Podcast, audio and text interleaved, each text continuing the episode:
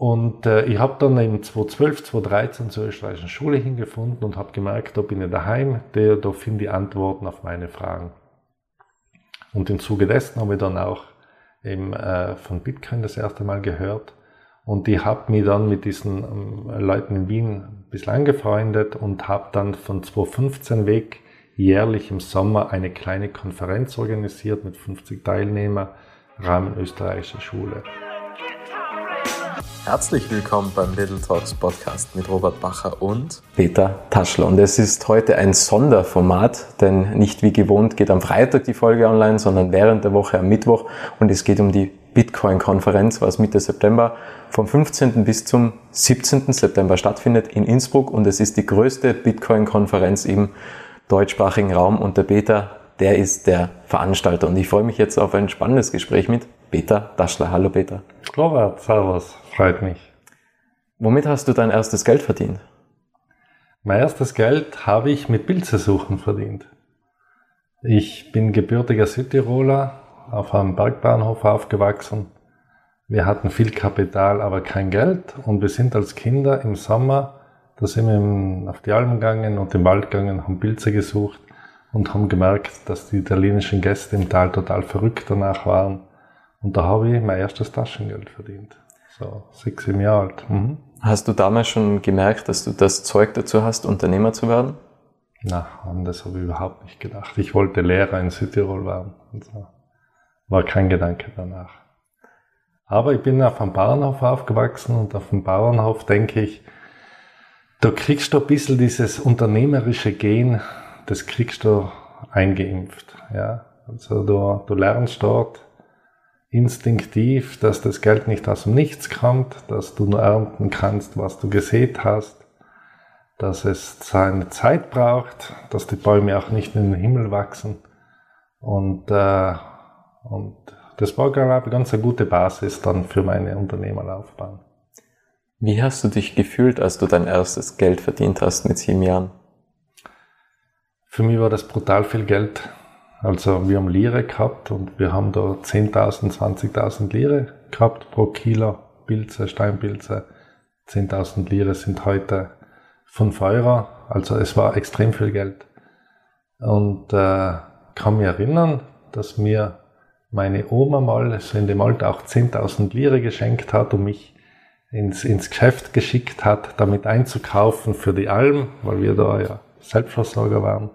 Und ich bin mit zwei großen Nylontaschen äh, äh, bin ich dann nach Hause marschiert und ich weiß, ich habe mir teure Sachen gekauft, wie Thunfisch und Nutella. Und das habe ich alles mit diesen 10.000 10 Lire Schein gekauft. Und heute mit 5 Euro kaufst du nicht mehr ein Glas Nutella. Genau.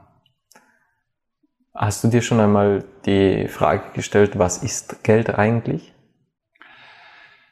Ja, äh, das ist eine Frage, die stelle ich mir seit, äh, seit 2008, äh, stelle ich mir die sehr oft. Vorher muss ich sagen, habe ich sie mir überhaupt nie gestellt.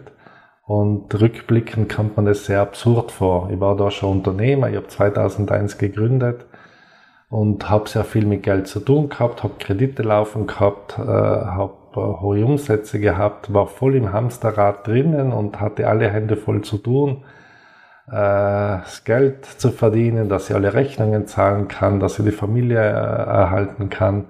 Aber was Geld selbst ist, die Frage hat sich überhaupt nie gestellt. Auch während meiner Schulzeit, da haben wir alles Mögliche gelernt. Aber die Frage, was Geld ist, die ist überhaupt nie vorgekommen. Auch auf der Universität nicht. Und äh, das hat mich sehr verwundert und, und jetzt, wo ich mir die Frage doch sehr intensiv gestellt habe, äh, staune ich auch immer wieder, dass die Frage so im öffentlichen Diskurs überhaupt nicht präsent ist. Und das ist eine ganz zentrale Frage. Und ich denke, über die wollen wir heute auch ein bisschen reden. Was Geld ist, wo Geld herkommt, warum Geld wichtig ist, was die wichtigen Seiten an Geld sind, was die weniger wichtigen Seiten an Geld ist und was gutes Geld auszeichnet. Und ob Bitcoin gutes Geld ist oder was hochspekulatives. Ist dir Geld wichtig? Geld selber ist mir, ist mir, bedeutet mir eigentlich nichts. Und äh, also es war für mich nie ein Ziel, reich zu werden. Es war immer ein Ziel, alle Rechnungen zahlen zu können. Äh, es war mir auch immer ein Ziel, irgendwann finanziell vielleicht ein bisschen unabhängig zu sein. Und äh, aber niemals um mir ein Ferrari zu kaufen oder so, sondern einfach unabhängig sein, was auf Seiten legen, im Alter niemanden zur Last zu fallen, das ja, das ist ein Ziel, aber nicht reich werden. Was ist dein schlechtester Glaubenssatz gegenüber Geld, beziehungsweise was für ein Spruch kommt dir ins Sinnen, wenn du an das Wort Geld denkst? Weil ich denke zum Beispiel bei Geld, okay, es ist ein wahnsinnig guter Diener, aber ein schlechter Herr. Also wie du sagst, okay, es kann dazu dienen, Rechnungen zu bezahlen, Dinge zu ermöglichen. Es kann ähm, der Treibstoff sein für ein Unternehmen. Im Endeffekt verschafft ihr auch Geld Atem für das Unternehmen, um neue Ideen mhm. zu entwickeln. Also im Endeffekt ist es ja wie Luft sozusagen, die was, du, was das Unternehmen braucht zum Atmen. Was kommt dir in den Sinn, wenn du das Wort Geld hörst? Ja, jetzt habe ich eine Zeit nachgedacht. Das erste, was, was mir jetzt eingefallen ist, ist der Spruch, Geld stinkt nicht. Kommt aus dem Lateinischen, pecunia non olet. Ist einer der wenigen Sachen, die ich vom Gymnasium rüber gerettet habe. Geld stinkt nicht ähm, würde ich so nicht mehr unterschreiben. Also es gibt, äh, es gibt Geldquellen, die stinken. Es gibt Geldquellen, von denen ich kein Geld, an, kein Geld annehmen will. Und auch Geld an sich heißt schon sehr anrüchig, würde ich sagen. Und gerade der, der Euro oder das generell das Fiat-Geld, das Geld aus dem Nichts, das wir seit 1971 haben, das durch kein Gold und kein Waren mehr gedeckt ist, das aus dem Nichts geschöpft wird von den Notenbanken und von den Geschäftsbanken, das ist anrüchig. Weil, weil es dazu führt, dass es äh, die Ursache ist, dass es sehr große Ungerechtigkeiten in der Welt gibt. Dass äh, eine ganz kleine Elite in Saus und Braus lebt, äh, dass wir hier im reichen Westen doch auch ganz stark im Hamsterrad drinnen stecken und alle Hände voll zu tun haben, dem Geld nachzulaufen und so global betrachtet, dass es halt viele arme Länder gibt und wenige reiche Länder und diese großen Einkommensunterschiede und Wohlstandsunterschiede haben auch mit diesem anrüchigen Geld zu tun. Ganz kurz erklärt, wenn ich vielleicht sagen darf, äh, die Amerikaner haben seit 71 dieses unheimliche Privileg, die Weltreservewährung der Welt zu sein. Die können aus dem Nichts heraus Dollarbestände drucken. 75 Prozent aller Dollarbestände sind ja nicht in den USA, sondern im Ausland. Und die sind ja nicht verschenkt worden, sondern die haben bedruckte grüne Zettel in die Welt rausgeschickt und dafür Waren und Dienstleistungen aus aller Welt kassiert in erster Linie Öl, aber auch alle Waren, die aus dem Ausland in die USA importiert werden, werden im Prinzip mit Geld bezahlt, das aus dem Nichts geschöpft wurde. Wann bist du zum ersten Mal in Kontakt gekommen mit Bitcoins und würdest du sagen, dass Bitcoins Geld sind? Weil Aktien sind ja auch, also Aktien haben einen Wert, aber sinngemäß sind es ja jetzt nicht Geld. Also sie sind, mhm. also sie schaffen zwar Wert und sie sind etwas wert, aber das ist ja jetzt nicht Geld im Sinne, was wir unter Geld verstehen. Genau, das ist ja Unternehmensbeteiligung, ja, ja, ja. aber ist nicht Geld. Äh, mit Bitcoin, Bitcoin ist ein sehr junges Phänomen, ist im Oktober 2008 dieses Konzept vorgestellt worden. Seit Jänner 2009 läuft diese Software ununterbrochen und ich selbst bin das erste Mal im Jahr 2013 damit in Kontakt gekommen. Und ich habe es interessant gefunden, aber ich habe mich jetzt nicht näher damit beschäftigt. Ich bin nicht so technikaffin und, und so die ganz frühen Leute, die Bitcoin verstanden haben, die kommen doch überwiegend aus der Software- und der Techniker-Ecke. Das war ich nicht. Aber ich habe es sehr interessant gefunden und äh, ich habe mich dann auch ein bisschen damit beschäftigt und 2015, da habe ich dann das nochmal mir näher angeschaut und äh, habe es noch interessanter gefunden und habe da auch das erste Mal kleine Beträge investiert. äh, um in erster Linie einfach mal herauszufinden, wie funktioniert das Bitcoin kaufen. Es ist dann nur ums Lernen gegangen, nicht ums wirklich investieren. Und dann habe ich es ein bisschen aus den Augen verloren, weil ich meinen Brotberuf als äh, ich war eine kleine Eventagentur in Innsbruck, da haben wir sehr erfolgreiche Jahre gehabt. Es war sehr viel Arbeit und da war nicht mehr viel Zeit, mich mit dem doch recht sperrigen Thema zu beschäftigen. Und da habe ich es ein bisschen aus den Augen verloren. Und so vor drei, vier Jahren, da hat es mir dann wieder so richtig, richtig äh, angefangen zu interessieren und ich bin in dieses sogenannte Rabbit Hole Kaninchenbau eingetaucht. Das kommt von Alice im Wunderland. Äh, also das ist so ein, ein übliches Phänomen, wenn die mal dieser Virus Bitcoin erfasst hat, dann taucht man mal für zwei, drei Monate unter und will nur mehr lesen und verstehen, was passiert da, wie funktioniert die Technologie. Und äh, ja, seit, so, seit dem Zeitraum würde ich sagen, dass ich, dass ich Bitcoiner bin.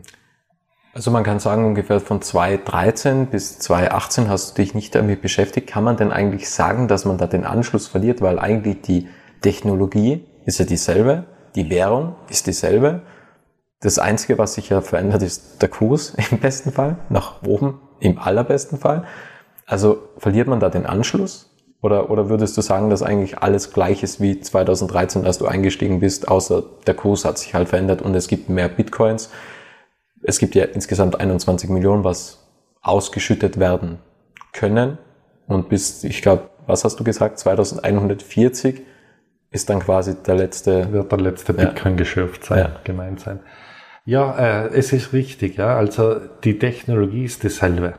Und das war für mich auch so verblüffend, wo ich so 2018, 2019 da wieder voll eingestiegen bin.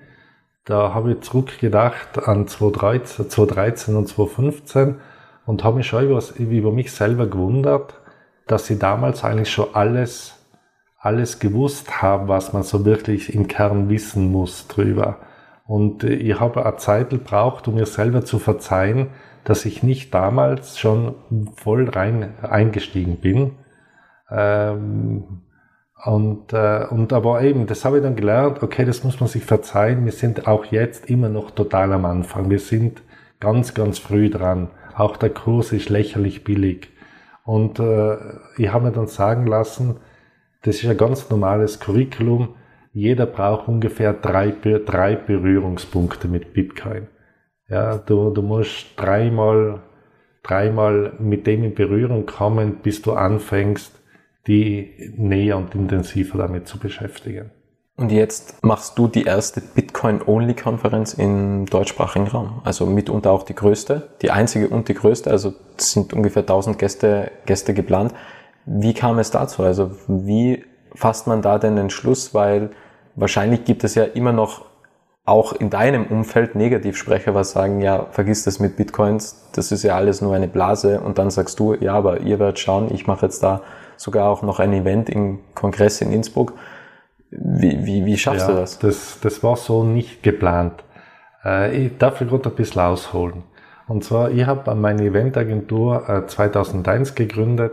Am 11. September 2001 am Vormittag waren wir beim Notar und haben einen GmbH-Vertrag äh, unterschrieben. 9-11. Am Nachmittag war klar, das wird ein holpriger Start. Und wir haben dann diese Startphase, die war holprig genug, aber wir haben es überstanden und äh, 2008 waren wir so aus dem Gröbsten heraus und die Kredite waren getilgt. Und wir haben uns gedacht, okay, jetzt verdienen wir das erste Geld und äh, arbeiten nicht mehr nur für die Bank. Und dann kam 2008, große Finanzkrise, wo wir anfangs die Hoffnung hatten, dass das ein amerikanisches Phänomen ist. Aber dann im November 2008 war klar, okay, sie ist in Europa angekommen und da ist, ich habe super Zahlen gehabt damals, super Buchungen aber innerhalb von zwei Wochen sind 75 Prozent aller Buchungen storniert worden. Und da war dann klar, okay, jetzt geht's wieder ums Überleben. Und da habe ich dann angefangen, äh, mich ein bisschen mit Wirtschaft und mit Geld zu beschäftigen. Bis dahin war das überhaupt kein Thema. Und äh, ja, und wir haben dann auch diese schwierigen Jahre 2008, 2009, 2010 gut überstanden. Und dann ist 2011 wieder aus dem Nichts heraus sind dann eigentlich unsere besten Jahre dahergekommen. Jetzt habe ich den Faden verloren. Was war die, was war die Frage? Auf was wollte ich jetzt Auch mit hinaus? den Negativsprechern im Umfeld und wie man dazu kommt. Ah ja, genau. So wie, bin ich, genau. Wie bin ich zur Konferenz gekommen? Deswegen habe ich ausgeholt, ich wollte das Jahr 2008 erwähnen. Das war eben wichtig für mich, dass ich angefangen, anfangen habe müssen, mir die Frage zu stellen, was ist Geld, wo kommt es her? Und äh, ich habe dann zur österreichischen Schule der Nationalökonomie hingefunden. Das ist eine ganz kleine Schule, die im 19. Jahrhundert in Wien beheimatet war, damals weltweit die führende Schule war, äh, ist dann aber in die USA emigriert, äh, so während dem Zweiten Weltkrieg, hat dort überlebt und ist dann später wieder aus den USA zurück nach Österreich gekommen. Die österreichische Schule ist kurz zusammengefasst so der große Gegenspieler zum Keynesianismus.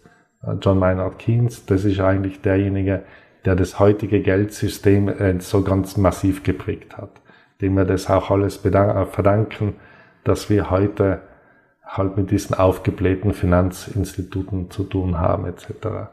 Und die Österreicher, die waren da immer ein bisschen Gegenspieler, die haben das so viel nüchterner gesehen und haben immer sehr viel Wert auf solides Geld gelegt. Waren auch große Vertreter eines Goldstandards und nicht von ungedeck, un, ungedeckten, äh, un, ungedecktem Geld. Und äh, ich habe dann im 2012, 2013 zur österreichischen Schule hingefunden und habe gemerkt, da bin ich daheim, da, da finde ich Antworten auf meine Fragen. Und im Zuge dessen habe ich dann auch eben, äh, von Bitcoin das erste Mal gehört. Und ich habe mich dann mit diesen ähm, Leuten in Wien ein bisschen angefreundet und habe dann von 2015 weg jährlich im Sommer eine kleine Konferenz organisiert mit 50 Teilnehmern, Rahmen österreichischer Schule. Und das war dann im Jahr 2020, da waren wir in Alpbach und da waren viele Bitcoiner dabei. Unter anderem der Präsident von Bitcoin Austria, der Johannes Grill, und der hat mich da äh, in Alpbach bei einer Kaffeepause mal drauf angesprochen, ob ich nicht Lust hätte, in Innsbruck für die Tiroler Szene ein kleines Meetup, Bitcoin Meetup zu organisieren. Und ich habe gesagt, ja, das kann ich gerne machen. Aber ich hätte das gerne so, dass, äh, dass, die, dass es nicht so nerdig ist, dass es nicht nur ganz speziell für die Techniker ist, sondern dass sich auch normale Bürger wie ich mit 50, mit ein paar Ersparnisse dorthin getrauen. Und deswegen war mein Vorschlag, gehen wir doch in ein klassisches Kongress, Kongresshaus, das kennen die Leute, da ist die Hemmschwelle nicht so groß. Und habe dann den kleinsten Saal im Kongress Innsbruck angefragt, 250 Sitzplätze. Und haben mir gedacht, für den Ticketverkauf, da brauche ich irgendeinen Vertrieb. Mich kennt man in der Bitcoiner-Szene noch zu wenig. Und habe dann ein Zoom-Meeting angesetzt an einem Freitag um 11 Uhr Vormittag und habe alle Podcaster und YouTuber, die ich seit Jahren verfolgt habe, habe ich dazu eingeladen und war mir aber sicher, dass da niemand dabei sein wird. Und ich schalt dann, ich klicke dann um 5 vor 11 auf den Link äh, und, und habe gesehen, dass sie alle da waren. Ich war da total überrascht, habe mir das aber nicht anmerken lassen und habe ganz kurz präsentiert, was ich vorhabe. Ich würde gerne ein Bitcoin-Meetup oder kleine Konferenz organisieren und äh, Zielsetzung ist Bitcoin only. Also wir haben ja 19.000 Kryptowährungen inzwischen, aber wir glauben nur an Bitcoin, dass Bitcoin solide ist und den ganzen Rest sehen wir sehr kritisch. Also Bitcoin only habe ich gesagt, möchte ich machen und ich möchte deutschsprachig machen, weil es gibt sehr viel englischsprachigen Content, aber so im deutschen Sprachraum gibt es nicht so viel und man überschätzt ein bisschen, die Sprachkompetenz bei uns hier, alle glauben wir, alles ist, reden ja alles super Englisch, aber dem ist nicht so. Inklusive mir, ich fahre ungern auf englischsprachige Konferenzen, ich fühle mich wohl auf deutschsprachigen, da kann ich mich anders ausdrücken, wie in, wie in einer Fremdsprache.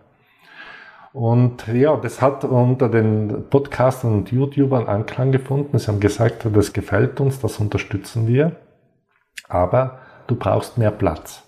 Okay, ich habe gedacht, aha, 250 ist dann zu wenig. Und dann habe ich den nächstgrößeren Saal angefragt mit 600 Plätzen. Wir hatten wieder ein Meeting, äh, wieder waren alle da. Alles gut, äh, aber du brauchst mehr Platz. Weil 500 Tickets verkaufe ich allein in einer Woche, hat so der größte YouTuber gemeint. Und dann haben wir gesagt, okay, wenn ihr wollt, dann nehmen wir den größten Saal. Und dann haben wir die Dogana genommen mit 1470 Sitzplätzen Und so schließlich war aus dem kleinen Tiroler Meetup die größte Bitcoin-Only-Konferenz des deutschen Sprachraums geboren. Und es gibt ja über 30 SpeakerInnen. Die hast mhm. du alle ausgewählt. Wie, wie, wie kam es dazu und auf was für einen Speaker, auf was für eine Speakerin freust du dich am meisten und warum? Also wir haben, wir haben so äh, diese Podcaster und YouTuber, da haben wir eine Telegram-Gruppe gebildet, das sind unsere Testimonials und da hat jeder Vorschläge eingebracht. Äh, wir auch, ja. Und, und äh, so hat sich das dann über Monate entwickelt. Und dann haben wir schon ein bisschen ein Gerüst gehabt, dann haben wir gesehen, okay, dieses Thema fehlt noch, da haben wir da ganz gezielt zu dem Thema als Speaker gesucht. Und ich kann jetzt sagen, dass wirklich alles, was im deutschen Sprachraum wirklich Rang und Namen hat, das wird in Innsbruck sein. Zudem werden wir vier internationale Stars in Innsbruck haben. Und äh, darf das vielleicht kurz erwähnen, dass, äh, dass die Wirtschaftsministerin von El Salvador und die Vize-Außenministerin von El Salvador nach Innsbruck kommen werden. Äh, hat, ist so entstanden, dass ich letztes Jahr im November in El Salvador war. Da war eine große Bitcoin-Konferenz und, äh, und die, die Botschafterin von El Salvador in Deutschland, die hat äh, 30 Bitcoiner aus dem deutschen Sprachraum eingeladen, mit ihr rüber zu fliegen und an dieser Konferenz teilzunehmen. Und durch irgendwelche Zufälle durfte ich da mitfahren und das war hochinteressant. Wir waren zwei Wochen drüben, haben ein super Programm gekriegt. Wir haben das ganze Land ein bisschen kennengelernt, waren auch in den Ministerien eingeladen und haben da eben die Wirtschaftsministerin und die Vizeaußenministerin kennengelernt und die zwei Damen, die waren wirklich beeindruckend. Das war ein Politikertypus, den ich hier in Österreich so nicht gekannt habe. Die waren sehr, sehr gescheit, sehr bescheiden, muss ich sagen. Äh, die haben ganz klar signalisiert, sie stehen erst am Anfang, sie sind hier, um zu lernen von uns, die haben zugehört. Und das hat, das hat uns echt beeindruckt. Und dann haben wir gesagt, laden wir sie doch ein. Vielleicht kommen sie, hätten es nie für möglich gehalten. Ich habe immer gedacht, eine Live-Schaltung wird möglich sein. Aber vor zwei Monaten, als sie dann wirklich zugesagt haben, muss ich sagen, war ich, habe ich schon brutale Freude gehabt. Und warum El Salvador? Das habe ich noch nicht erwähnt. El Salvador war das erste Land der Welt, das im letzten Jahr Bitcoin als gesetzliches Zahlungsmittel eingeführt hat. Das war im Juni 21 und El Salvador ist eines der ärmsten Länder der Welt, hat keine eigene Währung. Sie verwenden den US-Dollar mit allen Nachteilen, die damit verbunden sind und haben dann haben einen jungen Präsidenten und haben dann im Juni 21 Bitcoin als gesetzliches Zahlungsmittel eingeführt. Vor circa einem Monat habe ich aus sehr verlässlicher Quelle erfahren, dass die Wirtschaftsministerin die treibende Kraft hinter diesem Schritt war. Und ich finde es sehr, sehr spannend, dass sie jetzt im September für zwei Tage in Innsbruck sein wird. Trotzdem sehen wir das Projekt da drüben sehr kritisch. Also das wird jetzt keine keine Werbeveranstaltung für El Salvador Reisen sein, sondern die Ministerinnen wissen, dass sie sich auf sehr kritische Fragen einstellen müssen. Weil Bitcoin ist eine Graswurzelbewegung, also wir wollen, dass das vom Volk heraus entsteht und so wie in El Salvador, da ist es top-down von der Politik installiert worden auf eine relativ nichtsahnende, unvorbereitete Bevölkerung, die ziemlich überfordert war am Anfang mit dem Thema. Und äh, ja, wir sind, wir glauben, dass Bitcoin und El Salvador, dass El Salvador für Bitcoin schon wichtig, ein wichtiger Meilenstein war. Insgesamt sind wir aber relativ kritisch und sehen natürlich auch, dass alle großen Player im weltweiten Finanzbetrieb größtes Interesse daran haben, dass dieses Experiment in El Salvador scheitert. Weltbank, Währungsfonds äh, versuchen da alle möglichen Prügel ihnen vor die Füße zu werfen. Und äh, das Risiko, dass dieses Experiment nicht gut ausgeht, das ist doch relativ groß. Und auf wen freust du dich am meisten? Ah ja, genau. Auf wen freue ich mich am meisten? Also die Auswahl ist ja riesig. Viele. Also. Okay. Also auf wen ich mich brutal freue, das ist die Eva Maria. Aha. Das ist eine ältere Dame, die habe ich in einem Podcast gehört und die habe ich sofort eingeladen. Ist eine ältere Dame, die war in einer Apotheke, ist von einer Apothekerin super beraten worden und war schon am Gehen und dann dreht sie sich nochmal um und geht zurück und sagt, äh, Horens, Sie haben mich jetzt so gut beraten, ich will Ihnen jetzt auch was Gutes tun äh, und schreibt ihr auf einen Zettel auf Bitcoin und Blocktrainer. Blocktrainer ist der größte YouTube-Kanal im deutschen Sprachraum. Hochen Sie sich das mal an und beschäftigen Sie sich mit Bitcoin. Und zwei Wochen später war die Dame wieder in der Apotheke und sie hat wieder dieselbe Apothekerin dort getroffen und hat sie darauf angesprochen. Und die Apothekerin hat gemeint, ja, sie hat sich das angeschaut und das hat sie sofort verstanden und seitdem ist sie auch Bitcoinerin. Und äh, diese Eva Maria, das ist eine ganz einfache Frau, äh, die hat, der hat den Kern von Bitcoin verstanden und äh, versteht den Kern sehr, sehr einfach zu kommunizieren. Und zwar, sie hat gesagt, das Entscheidende für sie, das waren die 21 Millionen. Weil so 21 Millionen, du hast es in der Anmoderation schon erwähnt, Bitcoin, die maximale Menge an Bitcoin ist begrenzt auf 21 Millionen. Ähm, die kommen durch das Mining, werden neue Bitcoin geschürft.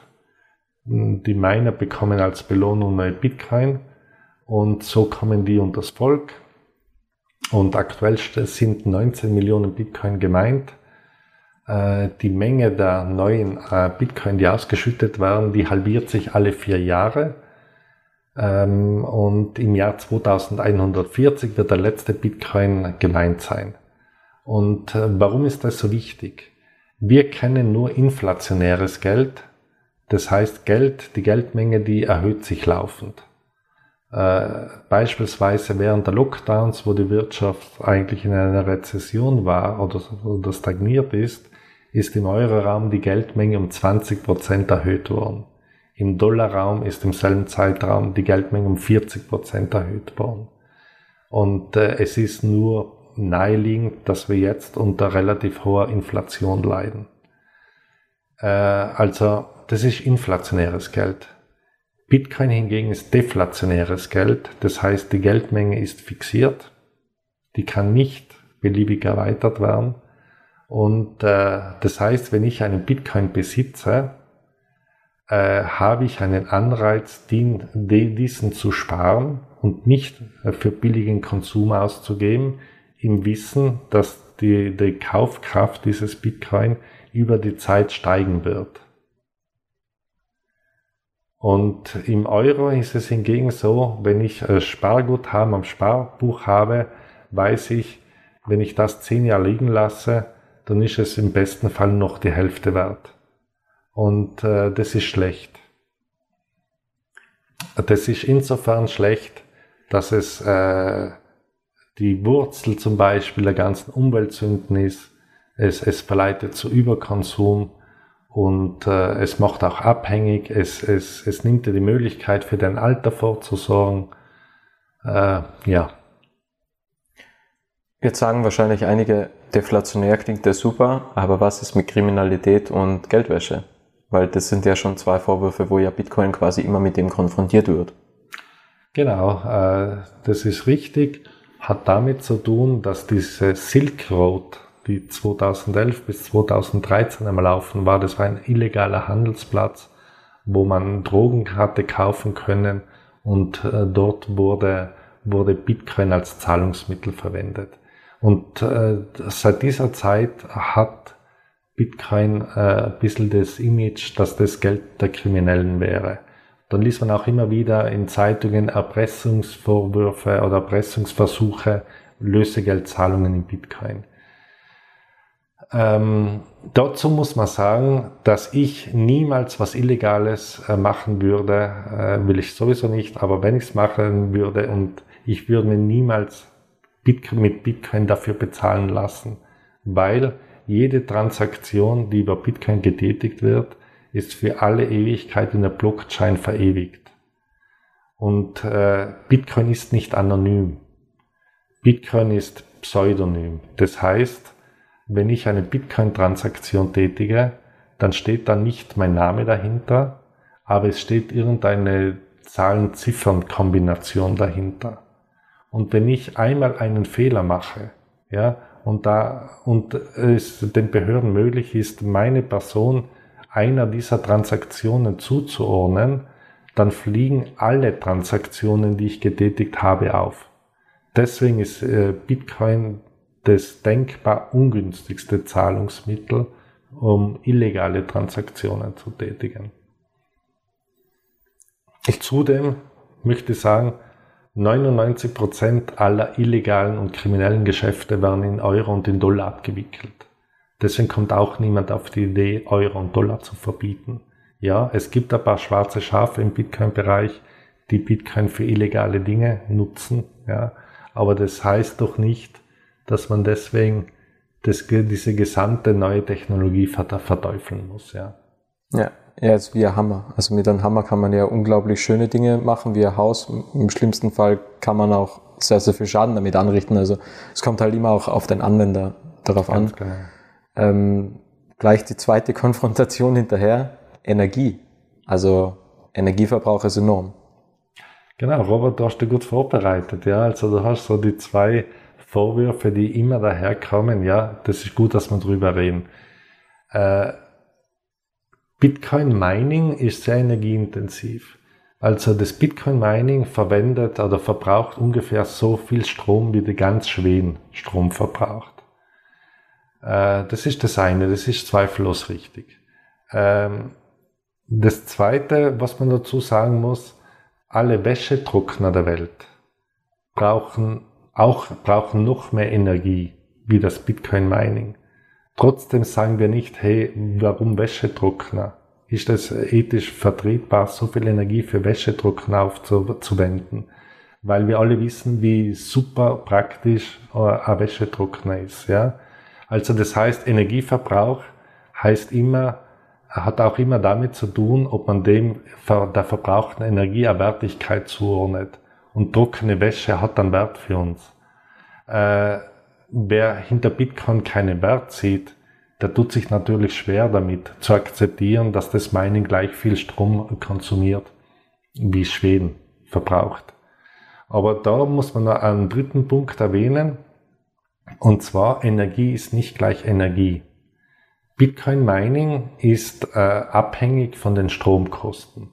Das heißt, Strom äh, minen kannst du nur erfolgreich, wenn du Stromkosten hast unter 5 Euro Cent pro Kilowattstunde. Wir in Tirol, wo liegt bei uns der Strompreis? 30 Cent, ja, so ungefähr. In Deutschland liegt er bei 40 Cent.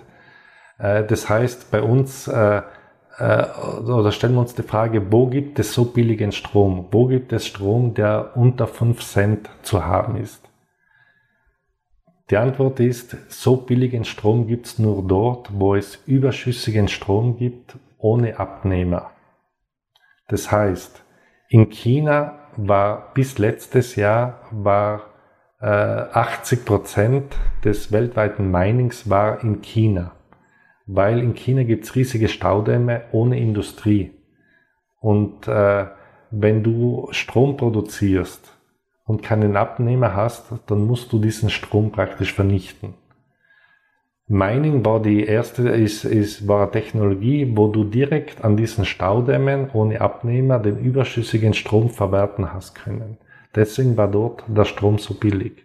Oder in Island oben gibt's Strom im Überfluss. Und, und deswegen ist er dort auch so billig und deswegen gibt es auch in Island ganz viele große Mining-Farmen.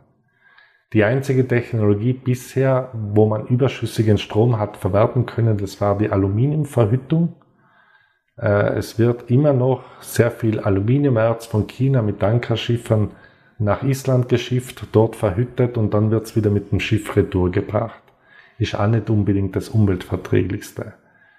Ähm, aber es ist ja eben die einzige Möglichkeit, wie du überschüssigen Strom äh, verwerten kannst. Mit Mining ist ja immer zweite Option dazugekommen. Und, äh, und deswegen ist es, ist es nicht korrekt, wenn man pauschal sagt, Bitcoin Mining verbraucht gleich viel Strom, wie Schweden verbraucht. Weil für Bitcoin Mining wird in erster Linie überschüssiger Strom verwertet, den man ansonsten hätte vernichten müssen. Was ich mir jetzt gerade frage, zum Beispiel in Island, diese Stromproduzenten, die sind, sind die staatlich? Weil ansonsten, also wer, wer hat das gemeint, oder? Weil ansonsten könnten ja so Stromproduzenten, wenn sie ja nicht staatlich sind, wäre ja quasi das Naheliegendste, dass sie da einfach noch mehr Value schaffen, indem dass sie selbst meinen. Also wer meinen das die, die Stromproduzenten in Island? Äh, das weiß ich nicht genau. Ich okay. glaube, ich glaube nicht. Ich glaube, das sind private Mining-Firmen, die dort ihre Anlagen auf, äh, aufbauen, langjährige Verträge schließen und garantieren, den überschüssigen Strom zum Strompreis von 5 Cent abzunehmen. Ja, ich glaube, so läuft's ja. Und ich würde jetzt nochmals gerne auf die Konferenz zurückkommen, weil das klingt alles so schön und, und du bist irgendwie 2013 auf Bitcoins gekommen und 2018 wieder zurückgekehrt. Du hast die ganzen YouTuber und Podcaster gefragt und die sind alle dabei. Du hast über 30 Speaker. Gab es während dieser Zeit irgendwann den Moment, wo du gedacht hast, ich gebe jetzt auf? Das, das läuft nicht so, wie ich, wie ich wollte? Also, weil das klingt zu schön, oder? Also wir alle planen ja, aber dann gibt's ja immer wieder Widrigkeiten, die was eintreten und dann sagt man, ach, ich mag nicht mehr, ja, na, aufgeben war nie ein Thema, aber es war kein Spaziergang. Ja, das muss ich schon sagen. Also, also gerade die ersten Monate, da habe ich schon oft schlecht geschlafen, weil ich mir nicht ganz sicher war, äh, ob das Konzept aufgeht, ob das gut wird, ob ich das überhaupt kann. Und, äh, und es sind immer wieder Momente, ja, so aus dem Nichts heraus, wo du denkst, hey, vor zwei Wochen äh, einmal wird bekannt, dass zeitgleich zur Konferenz der Tiroler Firmenlauf stattfindet. Und da gibt's im Kongress und der Terminkollusion. Da denkst du schon wieder mal, hey, was soll das? Aber es lässt sich alles lösen und na, also bin, bin eigentlich guter Dinge und relativ entspannt und muss sagen, so langsam stellt sich wirklich die Vorfreude ein und, und freue mich, freue mich sehr auf die Veranstaltung, die am 15. September losgeht. Ich habe noch drei Fragen an dich. Und zwar, du hast die Eva Maria angesprochen, auf die du dich sehr freust. Mhm. Und du hast gesagt, die hat den Kern von Bitcoin verstanden. Was ist deine Definition des Kerns von Bitcoin? Okay. Mhm. Also für mich ist es, für mich ist es das solideste Geld, das wir zurzeit zur Verfügung haben. Ich war jahrelang der Meinung, es ist hochspekulativ, es ist was für Nerds, es ist was für Spekulanten. Äh, seit äh, ein, zwei Jahren bin ich überzeugt, dass es das konservativste Investment ist, das man im Moment tätigen kann. Also ich bin kein Aktieninvestor, das interessiert mich nicht. Ich komme aus der Gold- und Silberecke und ich bin eigentlich ein klassischer Sparer.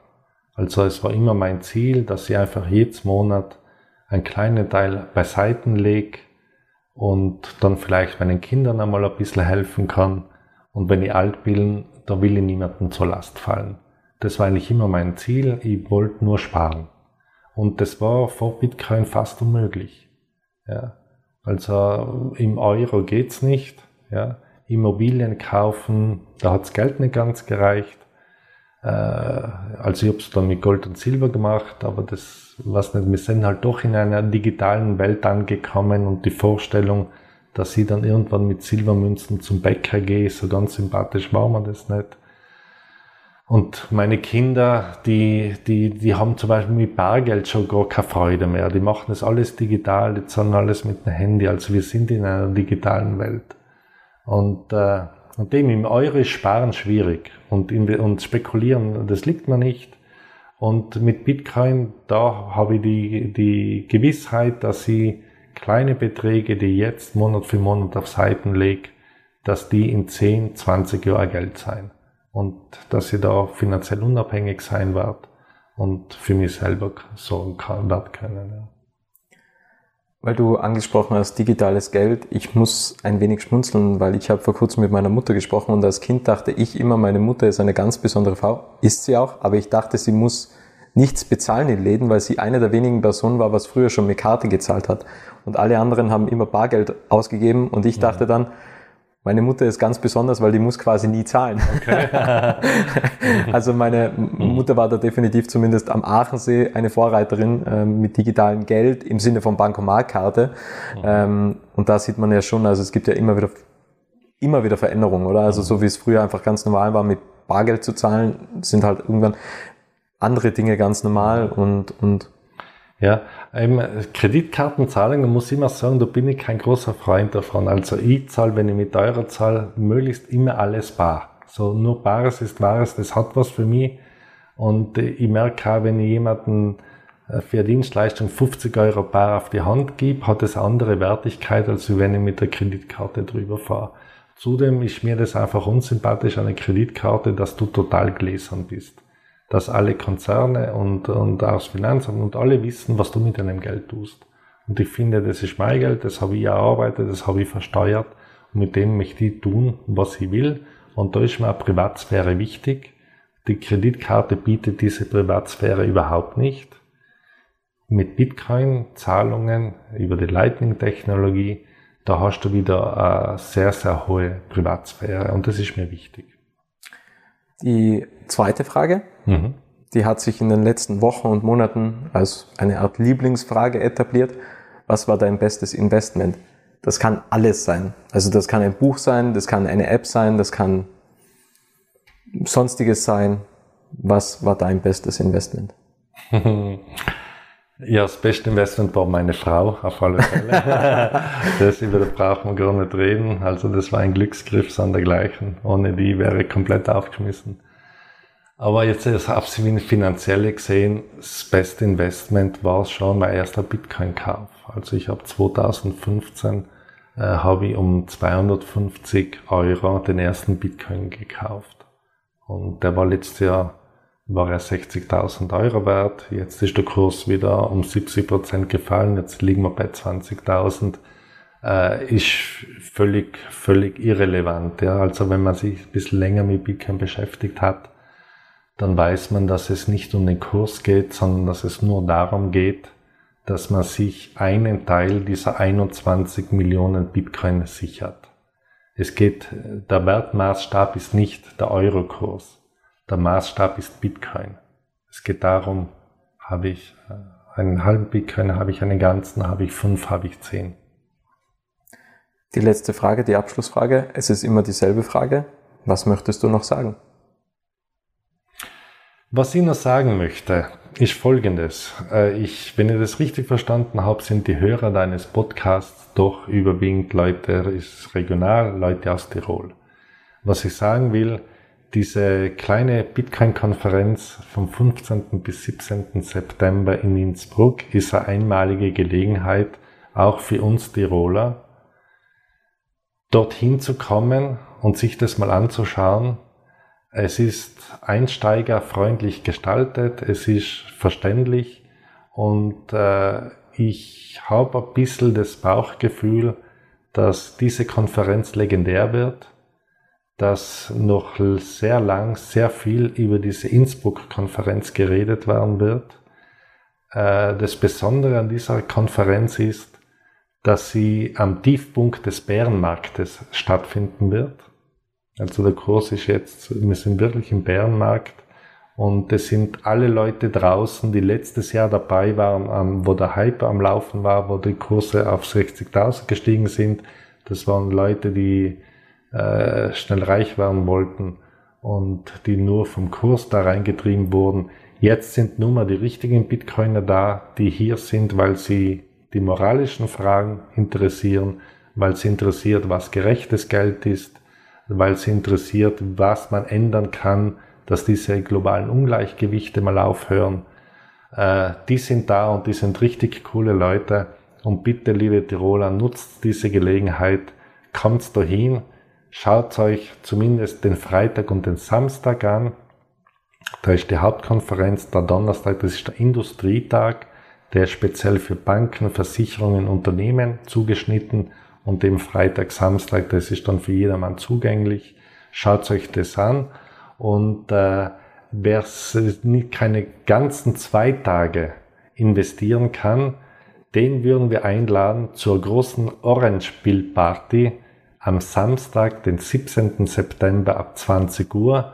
Da wollen wir noch 500 Leute aus Innsbruck Umgebung reinlassen in die Dogana. Das Ticket kostet 2,10 Euro. Äh, es ist im Prinzip eine Platzkarte, weil es spielen zwei DJs aus Berlin und den USA. Es wird noch viel verschiedene andere musikalische Highlights geben. Äh, wir haben eben die Info bekommen, der Andrang, der wird so groß sein, dass sich da große Menschenschlangen bilden. Das wollte man nicht. Deswegen haben wir gesagt, wir legen 500 Tickets auf zum symbolischen Preis von 2,10 Euro. Erhältlich über unseren Ticketshop. Die Website ist äh, für den Ticketshop lautet beconf.de, de weil deutschsprachig. Und das beconf darf er vielleicht buchstabieren. Bertha, Cäsar, Otto, Nordpol, Friedrich. B für Bitcoin, ja. Bitcoin-Konferenz. beconf.de, das wäre die Adresse vom Ticketshop. Holt euch zumindest das eine Ticket für die Orange Spielparty. Das wird total interessant sein und möglicherweise der erste Anknüpfungspunkt für euch mit Bitcoin. Und ansonsten findet man auch natürlich die Adresse in den Show Notes. Also da gibt's noch die, die Informationen und den Link ähm, zum Ticketshop. Peter, vielen, vielen Dank. Es war spannend. Vielen Dank für äh, den Eintritt in die Bitcoin-Welt. Du warst ja eigentlich der erste Gast äh, in diesem Milieu, sage ich jetzt mal, oder in diesem Themenbereich. Vielen, vielen Dank für deine Zeit und danke für den wertvollen Inhalt. Robert, danke dir. Ich finde es super spannend, wie junge Männer wie du so in einem ganz neuen Genre wie Podcast, wie, wie professionell auch wie in Tirol da schon Leute sitzen haben, die sowas machen. Ich finde, das ist ein neues Medium und äh, ich habe das jahrelang ein bisschen äh, ignoriert gehabt und bin seit äh, wenigen Jahren ein totaler Podcast-Fan geworden. Und ich finde es großartig, dass wir auch mit dir in Wattensven sitzen haben, der dieses Handwerk versteht. Alles Gute. Dankeschön. Vielen, vielen Dank. Es freut mich sehr, dass du das Interview bis zum Ende angehört hast und wenn du keine Folge mehr verpassen möchtest, dann abonniere jetzt Little Talks in deiner Podcast-App.